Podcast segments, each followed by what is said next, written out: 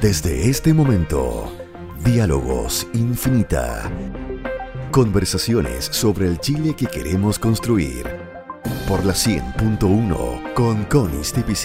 Una presentación de Banchile Inversiones. Soluciones digitales para acompañar tus decisiones. ¿Cómo están ustedes? Muy bienvenidos. Abrimos otra edición de nuestros Diálogos Infinita, diálogos dedicados al plebiscito constitucional del próximo 25 de octubre, en los distintos temas, ¿verdad?, que vale la pena conversar. Los temas eh, vinculados con la constitución y la justicia la igualdad ante la ley, los derechos humanos, el orden público, finalmente el rol coercitivo del Estado para hacer cumplir la Constitución es probablemente uno de los temas de debate centrales que, aunque parezcan a ratos distantes, tienen situaciones a veces de la cotidianidad que nos tocan y nos tocan muy directamente. Ese es el tema al que los convocamos en esta edición de los diálogos y la conversación se hará junto a tres conocidos abogados de la plaza. Mauricio Duche, abogado de la Universidad Diego Portales, magíster en Ciencias Jurídicas de Stanford, profesor titular de la Facultad de la UDP, codirector del programa de magíster en Derecho Penal y, y procesal penal y director del programa de reformas procesales y litigación también de la UDP. Francisco Cox, abogado en distintas causas, eh, tanto a nivel nacional como internacional, litigante reconocido, nombrado por la Comisión Interamericana de Derechos Humanos de la OEA como uno de los expertos encargados de investigar la desaparición de los 43 estudiantes de Iguala, también recientemente partícipe de la Comisión Experta para, eh, de una misión especial, más bien, ¿verdad?, y de investigación sobre lo ocurrido en Venezuela, y mm, es el único abogado chileno que ha litigado ante la Corte Penal Internacional. Y también nos acompaña Juan Pablo Hermosilla, abogado de la Pontificia Universidad Católica, penal lista de mm, eh, reconocido, ¿verdad? Probablemente mucho lo tenemos en la retina eh, por su participación en el famoso caso Caradima, pero hay muchos más también. Eh, Juan Pablo es abogado y profesor de Derecho Penal de la Universidad Diego Portales. ¿Cómo están los tres? Bienvenidos y muchas gracias. Muchas gracias. Hola. Déjenme partir preguntándoles por algo que puede sonar bien general, ¿ah? pero es para, para que la gente entienda la aproximación que queremos hacer convocándolos a ustedes a este programa.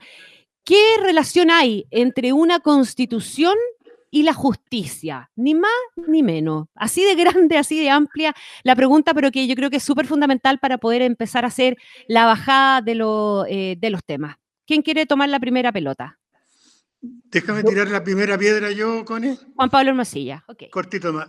Si, tú, si uno revisa desde el punto de vista académico los textos de derecho penal, vamos a ver que hay en general, en general consenso de que la legitimidad del derecho penal, esta capacidad que tenemos de castigar a algunas personas por eh, distintas infracciones, emana del contrato social. Desde ese punto de vista no hay discusión de que el tipo de contrato social determina el tipo de justicia que va a haber en la sociedad. Piensa que en Chile nuestro sistema judicial está prácticamente, desde el punto de vista conceptual, está prácticamente igual desde 1823. Eh, que fue la primera que se instauró este sistema francés jerárquico, independiente, que depende más bien del poder político y no depende de la ciudadanía. Así que yo creo que la importancia es completa y total. Según la, el contrato social que aparezca dibujado en, eh, en, eh, en, las, en los próximos meses, va a aparecer un distinto modelo de justicia. Y por lo último, nomás decir que yo creo que nuestro sistema de justicia está en una crisis completa. Creo que nuestros jueces están en un sistema de justicia, en un tema de crisis, creo que las policías están en un tema de crisis y creo que el Ministerio Público también está pasando mm. por un cuestionamiento severo. Así que creo que vienen tiempos muy entretenidos para abrir la discusión. Mauricio. Sí, yo agregaría algo, hay que bajando un poco la idea de Juan Pablo, lo que uno esperaría que una constitución resuelva eh, son dos grandes cuestiones, ¿cierto? Por una parte, el conjunto de derechos y garantías básicas que van a tener que ver con la participación, el acceso y las garantías de quienes van a ser objeto de justicia. Eh, y eso es un tema importante. Nuestra constitución, yo diría, actual es bien deficitaria en regulación de garantías procesales, una concepción bien antigua, se quedó incluso atrasada para lo que era en su época. Y en segundo lugar es más bien el diseño institucional, que era el último punto que creo estaba tocando Juan Pablo, de las instituciones del sector justicia, entendida en un sentido amplio, no solo Poder Judicial, sino que, por ejemplo, también Ministerio Público, en donde probablemente hay también la chance en una nueva constitución de hacer ajustes en el diseño institucional, entre otras cosas, para lidiar con temas de legitimidad eh, de las instituciones. Francisco Cox. yo creo que, que, bueno, creo que los dos ya medio que respondieron, pero, pero me parece que, justamente eh, lo que permite una discusión constitucional y, y por qué me parece positivo que se, tenga esta discusión, es que eh, junto con regular, obviamente, los derechos a los cuales uno, el, el fondo del Estado le reconoce y le pone límites quizás al Estado y, más, más recientemente, ¿no es cierto?, obligaciones al Estado para que esos derechos se hagan efectivos y reales, eh, hay una organización del poder y me parece que, que, el diseño de una constitución sí debe tener una, una organización del poder y esa organización del poder debe ser de una forma tal que concuerde con el diseño que se hace de los derechos y cómo, cómo se, se van a garantizar estos derechos. Y entonces, tan importante como la discusión sobre los derechos es la discusión sobre la organización del poder y en, el, en lo que tú nos dices, con la organización del poder judicial. Ahora, creo que ahí lo que puede ser interesante es que se plantee una forma de eh, legitimación del poder. Sin embargo, yo creo que lo que yo veo es que hay un, exceso de entusiasmo eh, y me parece a mí a veces un poco quizás ingenuo de la lealtad con el proceso constituyente. Hay mucha gente que cree que em, por el hecho de, provenir de la discusión constitucional de la constituyente, se va a derivar una legitimación y por lo tanto va a haber como una limpieza y una legitimación. Yo creo que eso no va a ocurrir, porque primero creo que eh, lo que también hemos visto es que de lado y lado no se está dispuesto a, perder, o sea, no se está dispuesto a aceptar que se haya perdido la discusión, pero por otra parte, eh, yo creo que más que aquella legitimación que se pueda producir del proceso constituyente, la legitimación se juega en, el día a día, en la actuación, en, cómo se implementa realmente y eso creo que tiene que ver no tanto con la, discusión constituyente, sino con la implementación y el funcionamiento efectivo y real de esas instituciones. Entonces, por eso me parece que hay como hay un exceso de entusiasmo de mi parte, que yo observo, en mi opinión, eh, de la lealtad con que se va a tomar el proceso constituyente. o sea, más, se le ponen fichas a la carga simbólica del tema que a las derivadas prácticas e institucionales, dices tú.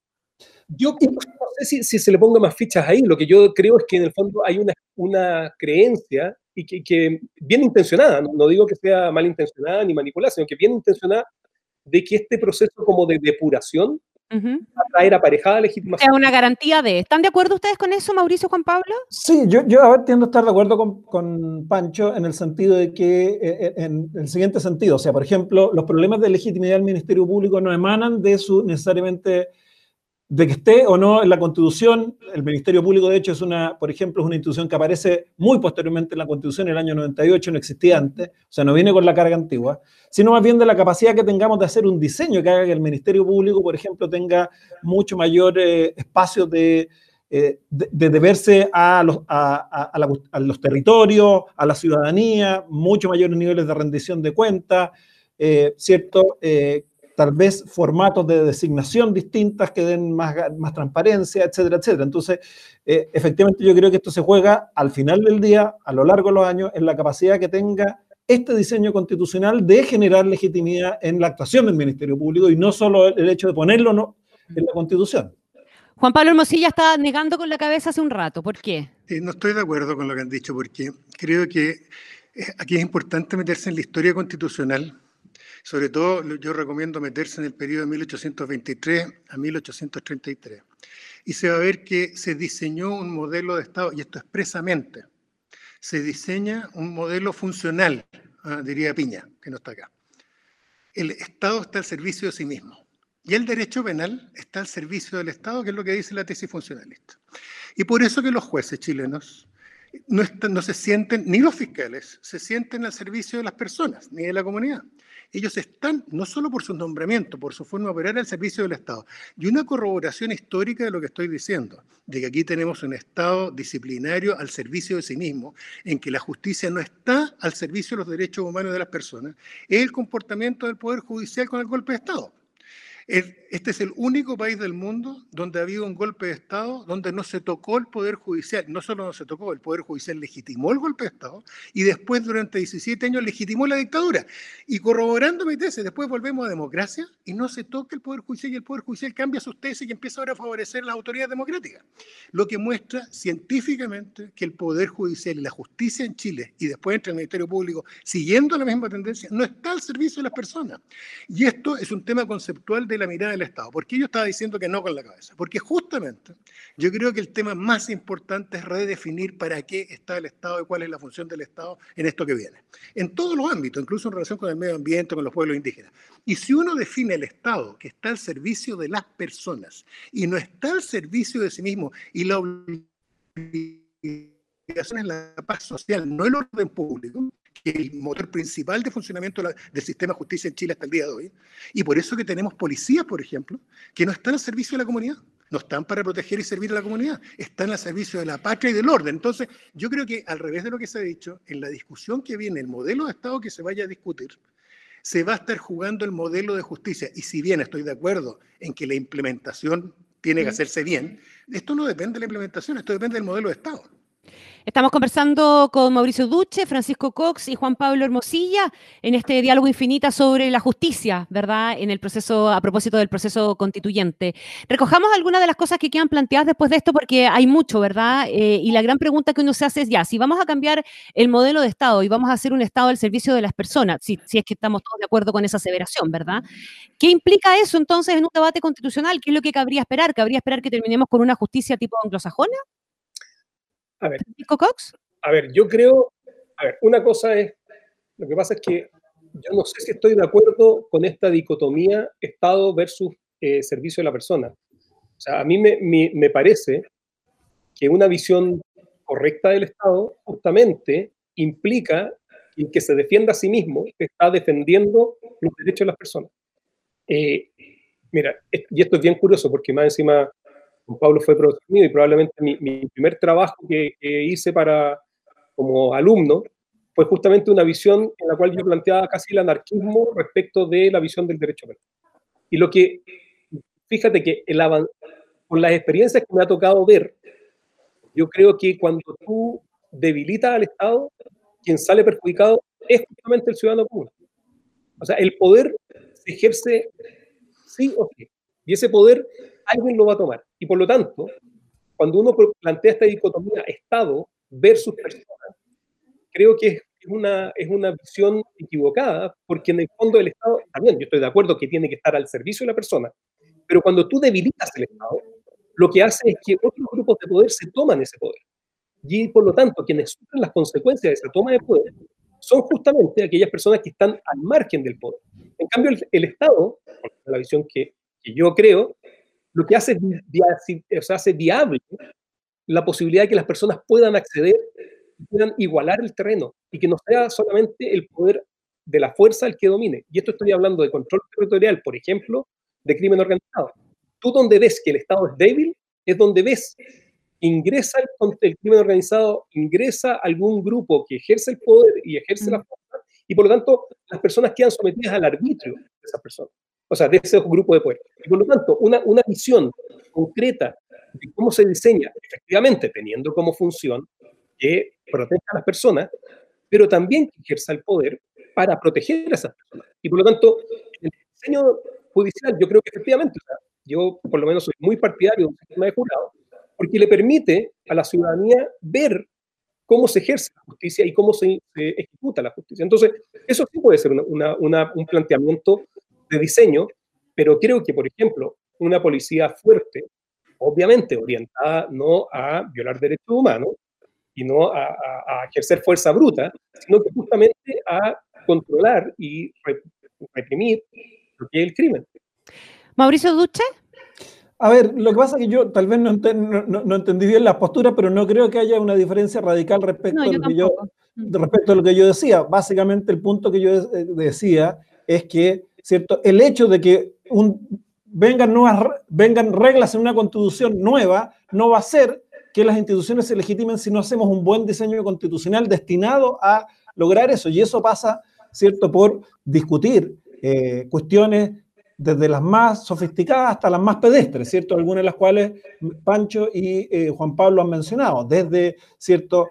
¿Quién va a ser la autoridad? ¿Cómo se va a ejercer la autoridad? ¿Cierto? Estamos disponibles, abiertos a tener justicia ciudadana, algún formato jurado, yo también me manifiesto partidario de eso, ¿cierto? O sea, todos esos son elementos de diseño que tienen que quedar puestos ahí para que luego eso pueda tener un impacto. El solo hecho que venga en la Constitución, ¿cierto? Eh, y si viene un mal diseño, si reproducimos algunas de las cuestiones, por ejemplo, déjame poner para bajarlo, yo me gusta ser más concreto.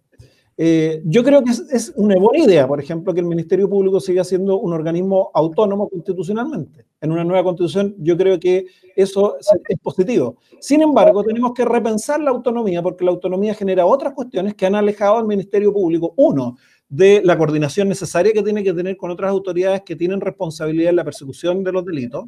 ¿cierto? Y en segundo lugar, lo ha alejado, ¿cierto?, de la comunidad del Ministerio Público. Se entiende que es un organismo técnico que no tiene que rendirle cuenta a la ciudadanía, que sus objetivos no están alineados necesariamente de alguna forma, ¿cierto?, con las expectativas de la comunidad respecto de la persecución penal, etcétera, etcétera. Entonces, ese tipo de cuestiones hay que resolver. No, no basta simplemente poner un nuevo texto constitucional, que el Ministerio Público será un órgano sensible.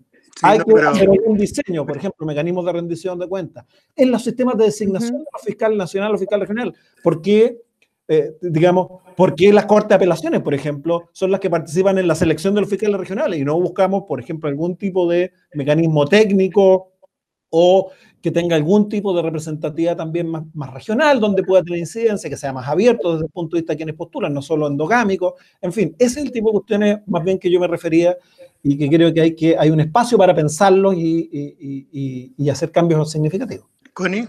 Sí, Juan Pablo. Lo que pasa es que esto ya no es un tema anglosajón, este es un tema que ha ido copando la discusión de política y división del Estado en materia de justicia desde hace, yo te diría, 100 años. Eh, el, los pioneros fueron los norteamericanos en que tomaron el modelo en, inglés, pero que era un modelo inglés aristocrático, ¿no es cierto? Ah, en que piensa la Corte Suprema era la Cámara de los Lores hasta hace 10 años atrás. Ah, entonces, ese modelo lo tomaron y lo democratizaron los norteamericanos. Algunos años después, 80 años después, los canadienses tomaron el mismo modelo. Después Nueva Zelanda. Piensa en España, porque antiguamente yo me acuerdo cuando planteaba estas cosas hace 20 años atrás, mis colegas penalistas me decían, pero ¿cómo hacer un modelo que es oh, destinado, está hecho para otras culturas? Mentira.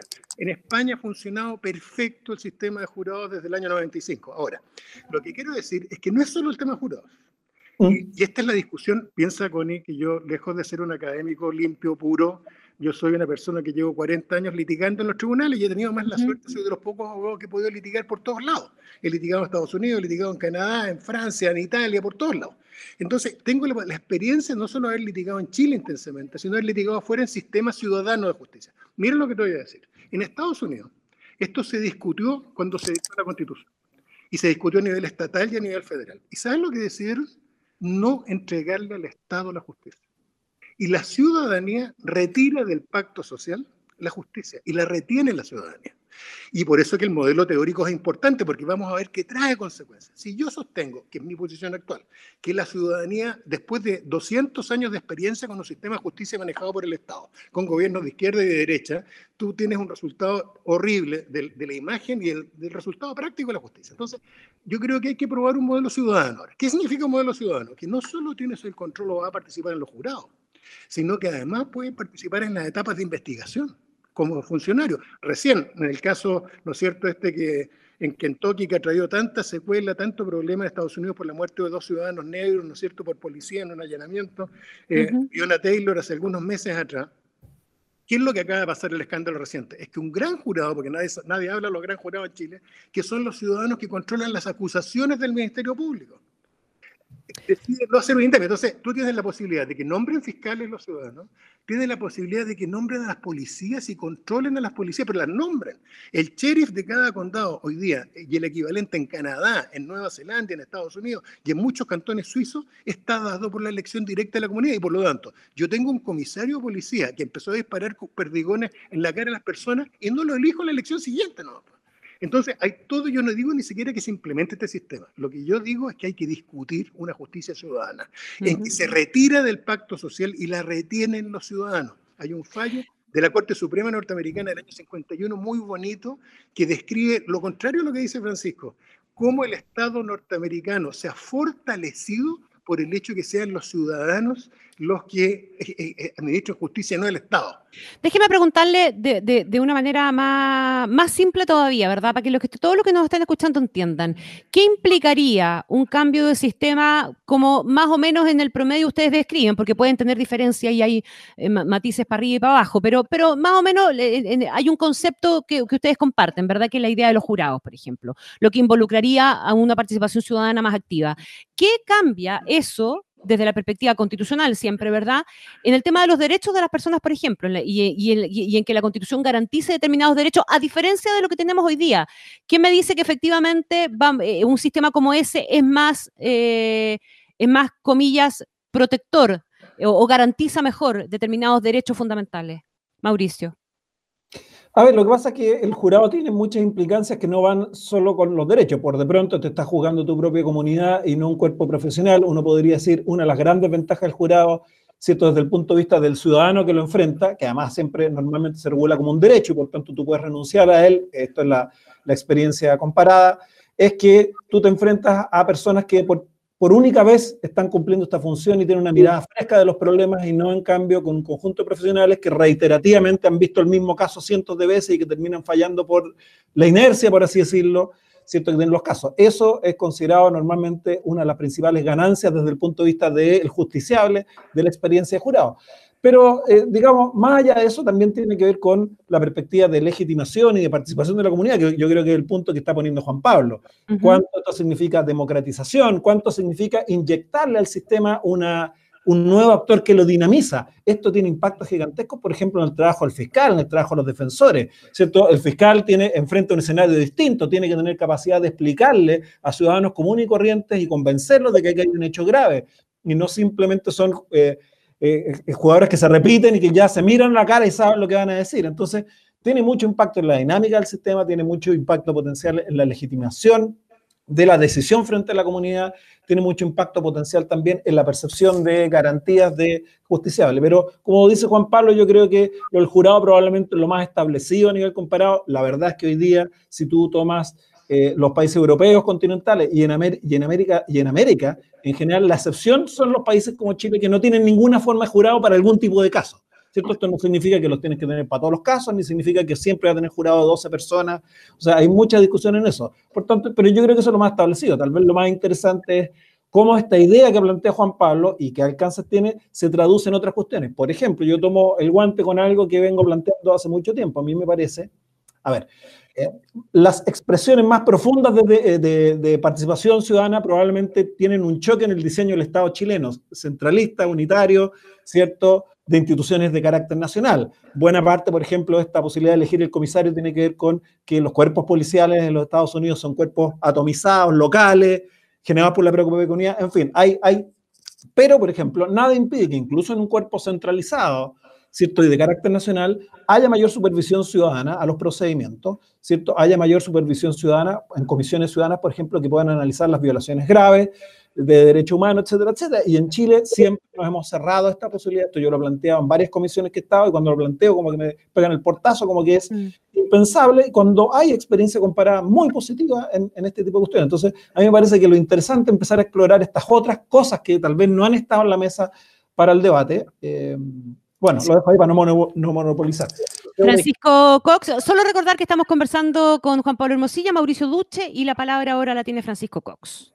A ver, yo estoy de acuerdo con todo lo que se ha dicho, sin embargo, lo que yo digo es que eso, no es, primero, no necesariamente es constitucional. O sea, esto yo creo que no se requiere ninguna reforma constitucional. Bueno, quizá el sistema de jurado podría ser, pero lo que está planteando Mauricio, que también se ha planteado en términos de comisiones civiles que fiscalicen las denuncias de policía en lugar de autoinvestigaciones por la propia policía, es algo que se puede hacer, pero sin reforma constitucional. O sea, se puede implementar y en, alguna comisión que, compartimos con, Mauricio sobre el tema de, justamente a raíz del estallido social, de recomendaciones para hacernos cargo de, hacerse cargo del informe Human Rights Watch, eh, se planteó. No sé qué pasó con, esa, con esas recomendaciones, pero, pero se planteó. Entonces, eso yo, yo no creo. Lo que yo sí insisto es que me parece que esto de que la ciudadanía eh, tome el control absoluto, yo por lo menos no soy partidario porque justamente implica una, a, ver, desde el origen, los derechos humanos no son mayoritarios. Los derechos humanos son contramayoritarios. Es decir, la ciudadanía, y esa es lo, mucha gente cuando tú planteas el tema de jurado, eh, cree que se va a endurecer más el derecho penal. Yo creo que va a depender de cada caso, pero, pero esa es una discusión que, creo que, no es el momento para tenerla. Pero lo que sí es cierto es que en, el diseño, desde el origen, no obstante que autores han tratado de reconciliar la democracia con los derechos humanos, en realidad muchos de los derechos son contramayoritarios. Hay algunos que obviamente favorecen a las mayorías, como son los derechos económicos, sociales y culturales, que probablemente avanzan ciertos temas, ¿no es cierto?, que permiten el ejercicio efectivo de derechos. Pero en el tema judicial y de justicia, justamente es para ir contra la mayoría. Entonces, me parece que es difícil intentar como decir, mire, si nosotros damos más participación va a haber mayor vigencia de derechos. Probablemente eh, las expresiones de, claro, si, hablamos de, ni siquiera, ¿eh? pero si, hablamos de incluso países desarrollados, pero cuando uno empieza a bajar, eh, incluso en los países desarrollados, la deslegitimación de, de la justicia es más o menos general. Si tú haces encuestas ahora en, Estados Unidos, la gente no confía en los tribunales. Y eso está cruzado por el tema del racismo, está cruzado por muchas cosas. Pero creo que el solo hecho de participar, sin duda, va a ayudar. Yo insisto, yo creo que eso tiene que ver más con el diseño. Desde el punto de vista de visión constitucional, me parece que está bien. Se puede plantear, efectivamente, la rigidez de nuestra institucionalidad, eh, el, centralismo, pero el Ministerio Público ahora, ahora, sin ningún cambio, podría ser totalmente distinto en su manejo y en su rendición de cuentas. La rendición de cuentas no tiene por qué estar fijada constitucionalmente, lo puede hacer cualquier autoridad que lo desee. Podemos llevar a un ejemplo práctico todo esto que estamos hablando y reflejar toda esta, esta cuestión que, que puede sonar un poco lejana, un poco conceptual para muchas personas en un caso tan resonado, ¿verdad? Y tan dramático como el caso Ámbar. Se los planteo por lo siguiente, porque ese es un bonito caso, y bonito lo digo en el, mejor sentido de la expresión, ¿verdad? Eh, para reflejar, por una parte, el tema de los derechos, y por otra parte el tema del funcionamiento de las instituciones. Eh, a mí me parece que el caso Ámbar simboliza el fracaso de muchas instituciones al mismo tiempo, en definitiva. Y por otro lado también los temas de igualdad ante la ley y de derechos además. Eh, ¿Cómo imaginar un caso Ámbar en un contexto donde una constitución recoja la relación con la justicia de una manera distinta? Juan Pablo Hermosilla. Mira, imagínate un mundo y como digo, yo creo que este es un tema que obviamente como sociedad tenemos que debatirlo y los que entendemos un poco más tenemos un papel modesto que es tratar de empujar las discusiones, ¿no? Pero obviamente todo, todo el mundo puede opinar y debe opinar. Pero imagínate, en el caso Ámbar hubieras tenido jueces electos. En Estados Unidos, en Canadá hoy día, en parte de los cantones suizos, eh, lo que tú buscas es legitimidad directa, no por el lado de suprimir la garantía, porque Pancho tiene razón, de que las garantías no son plebiscitables. El funcionamiento de las garantías y los derechos humanos no, es, no, no, está sujeto a la mayoría, efectivamente, ni por eso que tampoco un jurado, ni una policía, ni nadie puede derogarla. Las garantías, el debido proceso, el principio de inocencia y todas esas cosas, al revés, pueden quedar más protegidas en un sistema ciudadano. Piensa lo siguiente, Connie. En, en, gran parte del mundo, en los sistemas de jurados, que tenemos 12 jurados, no en todos lados, pero en la mayoría, se requiere unanimidad para condenar. Basta que haya un jurado para bloquear la condena y no hay condena.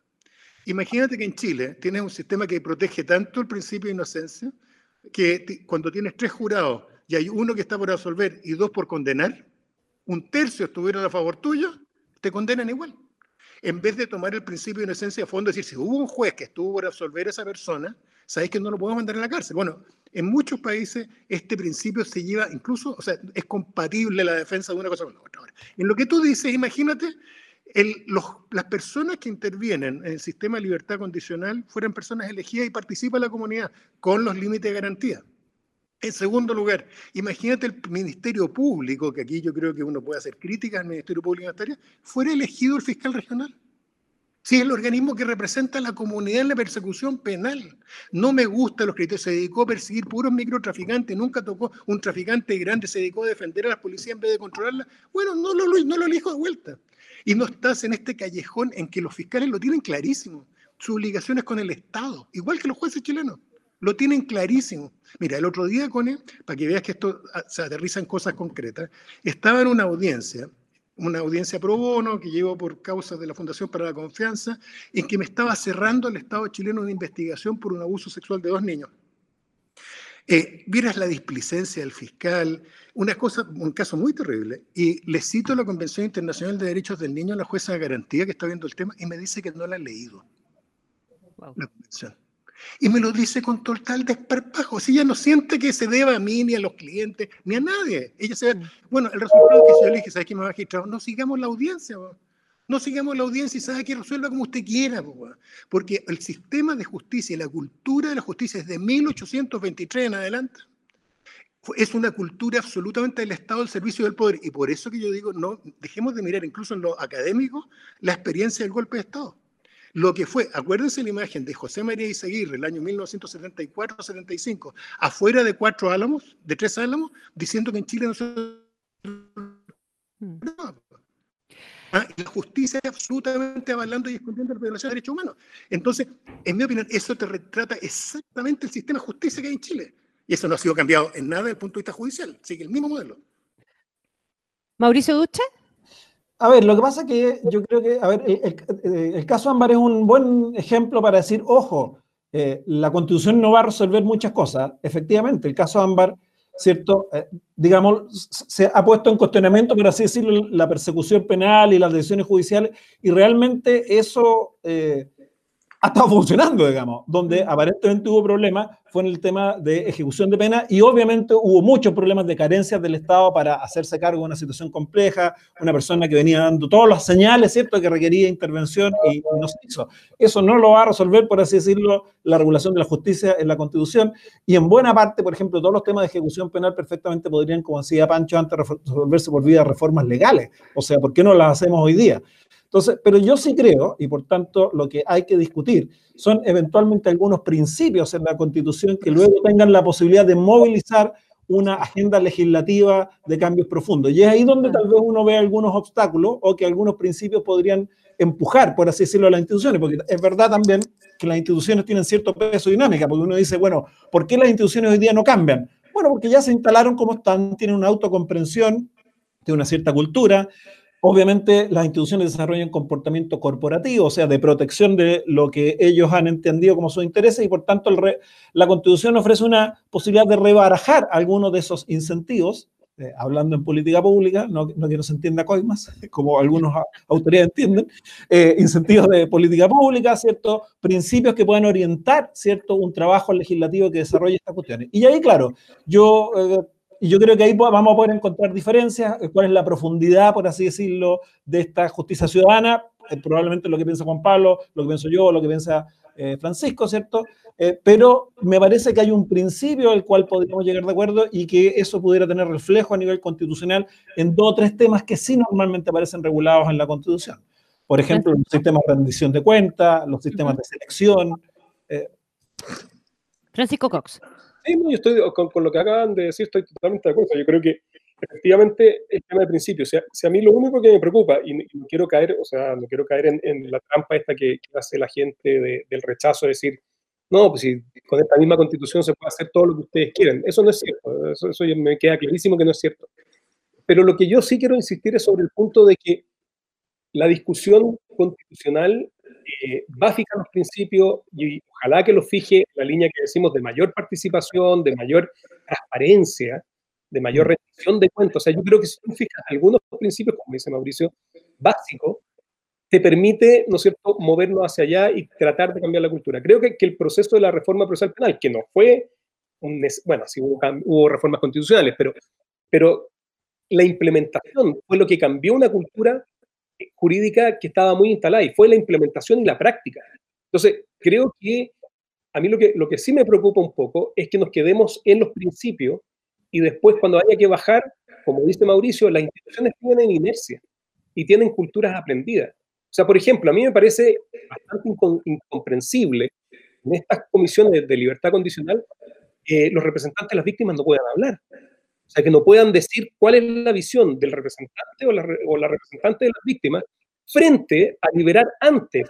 Porque eso es lo, eso es lo que es llamativo. efectivamente, se plantea desde el punto de vista de los derechos, pero también hay que ver que cuando el Estado y la sociedad tuvo una discusión, dijo, este, este delito merece esta pena, se condena a la persona a esa pena, o sea, el sistema judicial le tomó la palabra a la discusión democrática de cuál era la pena que le, que le valía, y después técnicos deciden que se le va a liberar antes, sin escuchar a la víctima, sin escuchar al, ente persecutor, eh, y finalmente terminan en amparos que donde ahí, o sea, se termina casi como automáticamente asumiendo que, bueno, la persona ya tiene que salir, sin hacer un control efectivo. Entonces, el, el diseño institucional, yo creo que si vamos a poner cárceles dentro de la Constitución, el diseño institucional tiene que ser fundamental mm. y dotado de recursos. Si al final del día también ese, es un, problema. Estamos en nuestros diálogos infinitas conversando sobre justicia y constitución junto a Juan Pablo Hermosilla, Mauricio Duche y Francisco Cox. Hay una demanda ciudadana, eh, un sentir ciudadano que nos lleva al tema de la igualdad ante la ley. ¿Qué hace una constitución? ¿Cuál es la falencia de la nuestra para garantizar la igualdad ante la ley? ¿Y cómo una nueva constitución eventualmente puede corregir eso si es que ustedes están de acuerdo con que efectivamente hay una desigualdad en, Chile? Eh, y, cuánto de esa desigualdad es evitable y cuánto es inevitable? Un poquito en la lógica, si ustedes quieren de Carlos Peña, cuánto es merecida y cuánto es inmerecida. Juan Pablo. Mira, yo creo que voy a poner un área de mi especialidad académica para ejemplificar cuán clasista es el sistema y que es en materia de delito económico el tratamiento que le da el Estado a los delitos tributarios. Eh, en Chile, básicamente se encarcela a los pobres por delitos tributarios. Y esto es una cuestión que uno diría, pero ¿cómo? La boleta del negocio. Claro, yo vi, yo vi a la gente de Penta que los mandaron con clases éticas para la casa, digamos. Claro, pero es que miremos lo que le pasa a los vendedores ambulantes hasta el día de hoy. El Estado chileno, un gobierno socialista que fue el presidente, del presidente Ricardo Lagos, hace un convenio con Disney y con otras empresas a propósito de la venta de películas piratas y se hace un convenio con el Servicio de Impuestos Internos, con el Ministerio Público, y lo que se decide es tomar a los vendedores ambulantes, que son gente mejor que yo, porque si yo no tuviera que comer y tengo que alimentar a mi familia, probablemente yo andaría cometiendo delitos. Esta gente es mejor que uno y no van a cometer delitos, no andan asaltando, vendiendo drogas y venden películas piratas o venden cigarrillos contrabandeados en la, en la feria. ¿Qué es lo que hace el Estado chileno? Gobierno socialista toma a esas personas y los imputa por infracción a la ley de propiedad intelectual, pero como tiene una pena de multa no sirve de nada. Les imputa comercio clandestino del artículo 97, número 8 del Código Tributario, y detrás le dice a Juanito, señor, usted no pagó impuesto a la renta por, eh, por las utilidades que tuvo vendiendo películas piratas, y le, normalmente la pena es de cinco años y un día a ese pobre por delito tributario. Entonces, yo uso este ejemplo porque fuera que está demostrado en estudios, el, otro día apareció en una discusión que tuve con el fiscal regional de la zona oriente a propósito de esto mismo, porque se sigue aplicando esta política del Estado. Y cuando aparece alguien como yo, que soy de la élite, que tengo ingresos altos, a mí me toman y si yo va de impuestos me golpean en la mano y me mandan para la casa. Mm. Entonces, creo que el sistema es estructuralmente clasista y vuelvo a lo teórico, porque el Estado y la justicia no están al servicio de las personas y lo que buscan es proteger a la élite. Yo hace mucho rato, incluso a lo mejor Pancho y, ¿cómo se llama? Y Mauricio se acuerdan, pero en un libro homenaje que provocó alguna molestia en mi gremio de profesores de penal, el libro homenaje a Enrique Curi, yo publiqué esto hace 10 años atrás. Y dije, ocho años atrás, dije, ¿sabes que el Estado chileno es un Estado oligárquico que usa el derecho penal para disciplinar a los sectores marginales? Y esto es una cosa evidente y clarísima, que puede ocurrir en distintas partes del mundo, pero en Chile es grotesco. Piensa que el mismo año que deciden tomar estas iniciativas para perseguir a la gente pobre por delito tributario, favoreciendo a las grandes empresas de la cultura, a las multinacionales, ese mismo Estado, el, Ricardo Lagos, deroga el delito monopólico, que es el delito por excelencia de los ricos. Ah, y, en una pelea, y me, Perdón, solo para terminar, este, se reinstauró a golpes el delito monopólico, te lo conozco la discusión porque fue el profesor quien formó el proyecto, y tuviera la reticencia de toda la élite chilena del Parlamento por reinstaurar el delito monopólico, que es el delito por el cual responden eh, los ricos del país. Entonces, ojo, porque esto, yo soy de izquierda, entonces uno puede decir que este pensamiento de izquierda, no, esto, en Estados Unidos el mismo año que nosotros suprimimos el delito monopólico por un presidente socialista, ese mismo año Estados Unidos subió las penas de 5 años a 10 años, al doble. Entonces, yo creo que es un sistema, de nuevo, que hay que enfrentarlo de la raíz en los principios, que yo estoy de acuerdo con lo que dijo Pancho y Francisco, ¿ah? de que tienen que ser los principios y no la regulación detallada. Y ahí en esos principios tenemos que buscar cómo proteger la igualdad ante la justicia, porque si no es un desastre, genera violencia social, digamos. Mauricio Duche. A ver, bueno, aquí tienes un, panel que tiene un sesgo que mira todos los temas desde la justicia penal, digamos. Eh, en la justicia penal la evidencia en todos lados tiende a indicar que las justicias penales se comportan, eh, ¿cierto?, seleccionando y la selección no, es, no se distribuye necesariamente en forma democrática, pero déjame tocar otra arista que no es penal, porque me parece igualmente importante, y es el tema de acceso a la justicia en general a causas o problemas que no son penales. Y ahí yo creo que tenemos problemas importantes en Chile. Nuestra justicia civil es una justicia completamente desfasada en su diseño, que en el 95% de los casos está dedicada fundamentalmente a cobro de créditos de instituciones bancarias o financieras, y por tanto hay un espacio de eh, necesidades sociales que no encuentran formas de resolución de conflictos eh, y que ahí tendríamos que meterle mano firme, en mi opinión. Eh, yo creo que esa es un área que hemos postergado, la justicia no penal, civil, tradicional, eh, es una, un área donde cotidianamente, por así decirlo, se pone en el día a día la igualdad, la oportunidad, por ejemplo, las personas que no le pagan, que no le pagan un arriendo, etcétera, etcétera, son problemas muy importantes y su falta de solución o falta de causa institucional puede estar generando problemas de desafectación de las personas al Estado, a las instituciones. Y de la sensación de abuso. Exacto, entonces yo creo que eh, hay que tocarlo. Ahora, no sé nuevamente si esto es un problema de diseño constitucional, probablemente puede haber un par de cuestiones a nivel constitucional que eh, mejoren o pongan incentivos para tener mejores mecanismos o cambios. Eh, son áreas de, de, diseño institucional que se traducen en la ley, en la, en la, regulación de las instituciones concretas, etcétera, etcétera, que habría que ver. Pero yo sí creo que efectivamente en nuestro país hay muchos temas de igualdad, de acceso que no hemos discutido seriamente. Francisco Cox. Sí, no, no, tengo mucho más que agregar, estoy totalmente de acuerdo. Creo que efectivamente la, justicia, el poder es clasista, y eso, creo que no, no, no, cabe mucha discusión y, y no, no sé si es que realmente la Asamblea Constituyente, una nueva constitución, va a cambiar eso. Eh, pero, pero sí, obviamente que, que tenemos un principio, o sea, y la forma, creo yo, o sea, yo creo que, que, una de las formas de tratar de equiparar este tipo de cosas es reconociendo eh, obligaciones positivas del Estado que permitan mayor acceso, que permitan efectivamente lo que dice Mauricio es muy cierto. Em, el, el, día a día de la gente no necesariamente es penal y policial, sino que es otro y, muchas veces están excluidos de, ese acceso a cierto a la justicia.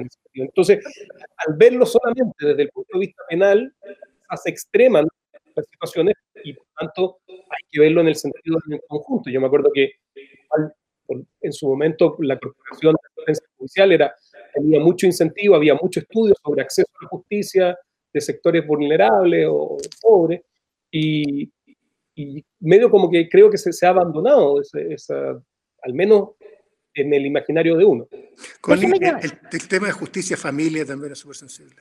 Sí, efectivamente. Déjenme llevarlos a, una última pregunta grande, si ustedes quieren, como pregunta de, que puede ser de respuesta larga, ojalá no tanto, eh, tiene que ver con las instituciones y aquellas instituciones que son necesarias para que eh, se haga, para que se respete la Constitución y efectivamente se cumplan las leyes. Y aquí entra el sistema de justicia y entra también las instituciones vinculadas al orden público. Después del estallido social, eh, dejamos absolutamente en evidencia que teníamos ahí un problema severo. Ya probablemente el conflicto en la Araucanía nos había hecho ver que teníamos una, una, deuda, pero con el estallido social eso terminó de quedar en, en, evidencia. ¿Qué hay dentro del debate constitucional que pueda conectar efectivamente con esos temas que, que al final también están conectados con el tema de derechos humanos?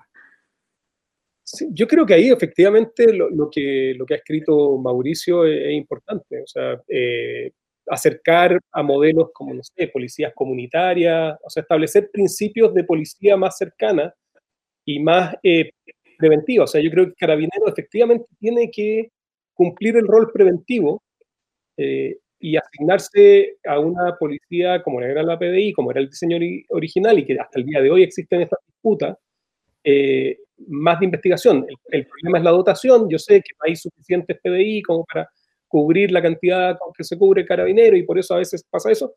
Pero lo que no, no juega muy bien con ese argumento es que ese diseño, o sea, incluso donde hay población y donde hay mucha gente y donde en el fondo se superpone carabineros con la PDI. Pero me parece que efectivamente se requiere una policía más comunitaria, más en el rol de preventiva, y efectivamente, yo creo que esto, nuevamente, a mí me parece que gran parte de los problemas no tiene ver, bueno, en carabineros sí por el carácter militarizado que tiene, y eso efectivamente genera una forma de, aproximación frente al orden público, frente al, control del delito, totalmente distinto. Por lo tanto, esa visión hay que cambiarla. O sea, yo creo que eso efectivamente hay que cambiarlo. Pero ahí tienes un ejemplo. O sea, se cambia del Ministerio de Defensa y se pone interior, pero la carabineros no cambia nada. Por eso hay que ponerle un principio, y yo creo que mucho más importante que eso es lo que estábamos hablando, de comisiones civiles que fiscalicen estas denuncias, pero también los protocolos, y aquí creo que también el, eh, la gente que, que, estamos vinculados a temas de derechos humanos, tenemos un déficit. No podemos seguir hablando de los principios. O sea, cuando se trata de control de masas, hay que dar ejemplos, o sea, hay que dar instrucciones concretas y precisas ya por principio, que el principio te guíe, pero eso se tiene que implementar. Si tú simplemente le tiras el principio a la tropa, la tropa no va a entender qué es lo que tiene que hacer. Y O sea, estás diciendo, salgan y respeten los derechos humanos. No, ese no es el punto. por ejemplo, Esto se da por sentado, digamos. El principio de proporcionalidad. Para un carabinero que está en la calle no sabe qué significa el principio de proporcionalidad. Por lo tanto, tú tienes que decirle, mire, aquí usted no puede disparar a los ojos. Usted no puede usar su poder para castigar porque no le gusta lo que están diciendo, lo que está escrito. O sea, usted tiene otra función, pero eso lo tiene que decir el comandante. O sea, tiene que haber un proceso claro de cómo comportarse. Entonces, eso es lo que yo creo que, que, juega mucho. Mauricio. Sí, a ver, yo creo que Nuevamente, este es un debate que incluso se viene presentando antes del debate constitucional. Hay una necesidad profunda, yo creo, de repensar el área de seguridad pública, tanto desde el punto de vista del diseño del Ejecutivo, o sea, a mí me parece que un elemento clave y que sí podría tener algún tipo de reflejo constitucional es que las policías, y particularmente carabineros, efectivamente tienen que estar sujetos al control de la autoridad civil en su expresión como autoridad, por una parte, y eventualmente, ¿cierto?, otros tipos de control y rendición de cuenta de la comunidad. Y eso es algo que Hoy día, incluso a nivel legal y constitucional, uno podría encontrar normas que han permitido el desarrollo de una autonomía fáctica muy importante de, la policía. Me parece que eso es algo que podemos arreglar, y es, pero eso supone, ¿cierto?, también tener una autoridad civil que tenga las competencias y las capacidades para poder ejercer este control y avanzar, por ejemplo, en el desarrollo conjunto de protocolos, tener ideas y formas de influir en la capacitación, etcétera, etcétera. ¿Cierto? Que eh, hoy día uno ve la autoridad no tiene.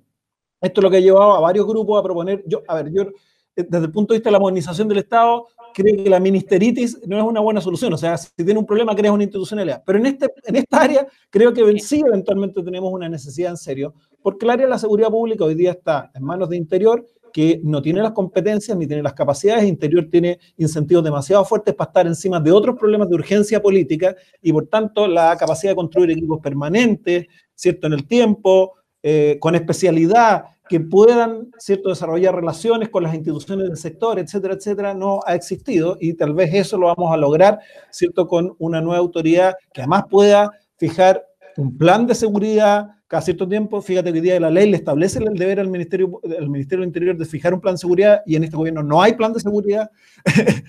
a eso es la relevancia que tiene esta cuestión, que sea controlada públicamente, que sea discutido en distintas instancias. Entonces creo que es un tema de diseño institucional y sin lugar a dudas hay que encarar una reforma en serio a las policías. ¿Cierto? Y ese es un tema que lamentablemente venimos diciendo hace mucho tiempo, pero pasan cosas que de, luego hacen que se retroceda. Yo diría, hoy día estamos en punto muerto y más bien en punto en marcha atrás porque hoy día lo que se está promoviendo como modernización de las policías son proyectos que son anteriores a todo lo que pasó en Chile en los últimos años. Juan Pablo Hermosilla. Yo soy más radical que Pancho eh, y Mauricio. Eh, combinando mi experiencia de trato con las policías de 40 años, incluso en la, zona, en la zona de la Araucanía.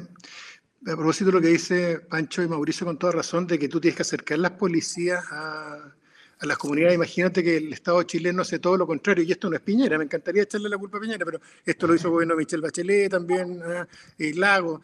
no, esto es transversal. Claro, pero lo que quiero decir es que los policías que reprimen a los carabineros, a los mapuches, son de Santiago, y los traen del norte, justamente para aislarlos en esta dinámica de guerra. Pero, en fin, yo creo que Carabineros no tiene arreglo. Cuando uno revisa, el ADN de Carabineros está mal, y no es solo el lema de Carabineros. Ah, el tema del orden público y el tema, ¿no es cierto?, de la patria, ¿no es cierto?, como temas centrales, eh, y, no, y no la ciudadanía y los derechos. La historia de Carabineros es muy simple. Este es un regimiento que un dictador, que era Ibáñez, lo convoca a labores de policía para contener las protestas sociales en la eh, efervescencia sindical que hubo a comienzos de los años 20. Ese es el origen de Carabineros. Carabineros nunca ha estado al servicio de las personas y por eso que puede realizar ese acto innoble que fue dejar solo al presidente, al presidente Allende después del golpe, dejarlo abandonado y retirarse, porque no están al servicio de la República, están al servicio del poder. Entonces, yo creo que tiene elementos, mira, aquí la, Unión Europea lo ha señalado, las Naciones Unidas, el clasismo al interior de Carabineros, la militarización del interior de Carabineros, pero además la cero preparación en lo que es trabajo desde la comunidad y desde siempre preocupados del orden público. Entonces, incluso el uso de armas de fuego, en las potencias de las armas de fuego. En fin, yo creo que Carabineros, no sé lo que quiere decir Mauricio con reestructurar, pero yo creo que necesitamos policías comunitarias. Esto no significa que no haya algún organismo, sobre todo en temas de corrupción o droga, que estén centralizados, pero el robo, el hurto, tiene que ser con policías que yo elija. Yo quiero elegir al policía, yo vivo en Vitacura, ¿ah? soy cuico de Vitacura, y yo quiero elegir al policía que, que dirige la, que nos protege la seguridad pública a todos nosotros.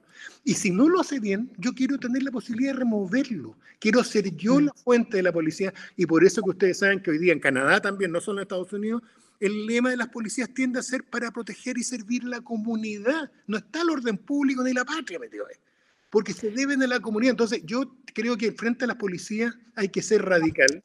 Yo creo que investigaciones es distinto y ha estado en un proceso más, más sano de adaptación a la democracia, pero yo creo que Carabineros está mal. Y los temas de corrupción, no les voy a hablar solo del robo de las platas. Miren, una cosa que yo he estado trabajando en la población de La Legua hace algún tiempo atrás, sobre el tema del narcotráfico, y hace rato los dirigentes de izquierda y de derecha en la zona de La Legua me vienen diciendo que las armas de los narcos se las pasan a la policía.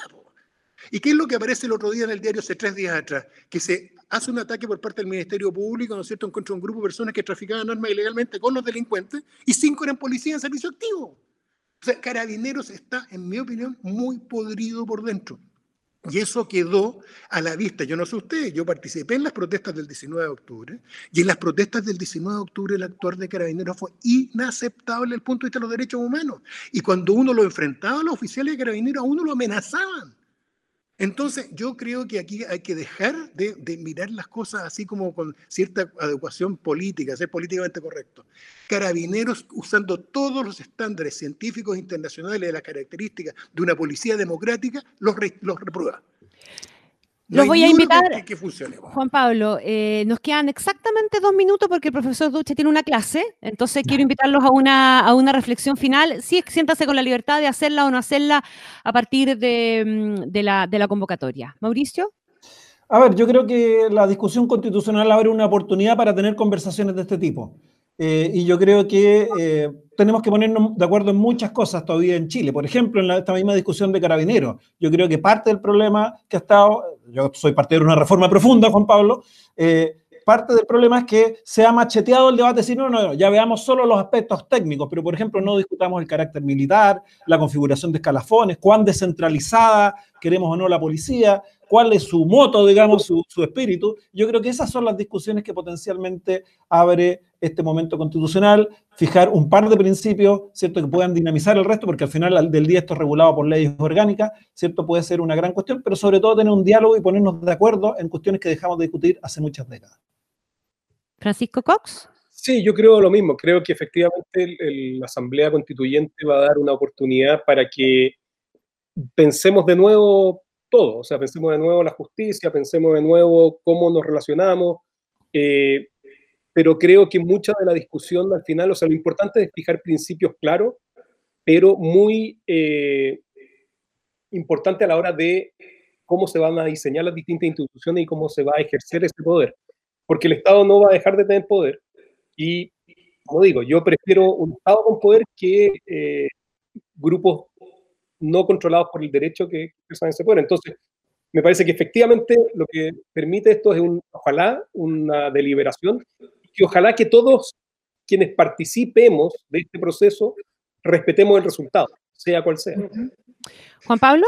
Sí, mire, yo creo que este momento voy a poner ciútico, eh, mágico estamos. Esto no se ha hecho nunca en la historia de Chile, Connie. Mm. La institucionalidad fue impuesta por una minoría, y esto está fundamentado de por qué, tanto por Jaime Izaguirre, el punto de vista de la historia, que habla de las hordas de mestizos ah, e indígenas en Chile que no pueden llegar a tener acceso a la democracia, ah, o en la carta famosa de Diego Portales a SEA, en que explica lo mismo, que tiene que ser la élite, ¿no es cierto?, y el peso de la noche las que den la institucionalidad y estabilidad, porque los rotos del pueblo común y corriente no puede ejercer sus derechos. La constitución del 33, la del 25 y la de 1980 son producto de quiebres institucionales hechos por grupos de élite. Esta, esta, eh, esta, etapa que se abre es maravillosa. Eh, y como dice Mauricio y Pancho, estoy de acuerdo con ellos, aquí ganamos discutiendo y abriendo temas y pensándolo. Quiero darle las gracias a los tres, a Mauricio Duche, Francisco Cox y Juan Pablo Hermosilla por habernos acompañado en esta conversación, en estos diálogos infinitos. Que estén muy bien. Un abrazo, gracias. Chao, que les vaya Chao, chao. Gracias a ti por la invitación. Gracias a usted. Te invitamos a comenzar tu día con un café y el podcast de Banchile Inversiones en Spotify. Todos los días, en menos de dos minutos, puedes estar al tanto de cómo abrió el mercado financiero y las noticias que marcarán la pauta del día. Banchile Inversiones, soluciones digitales para acompañar tus decisiones. Fue Diálogos Infinita. Conversaciones sobre el Chile que queremos construir por la 100.1 con Connie Stipicic. Una presentación de Banchile Inversiones, soluciones digitales para acompañar tus decisiones.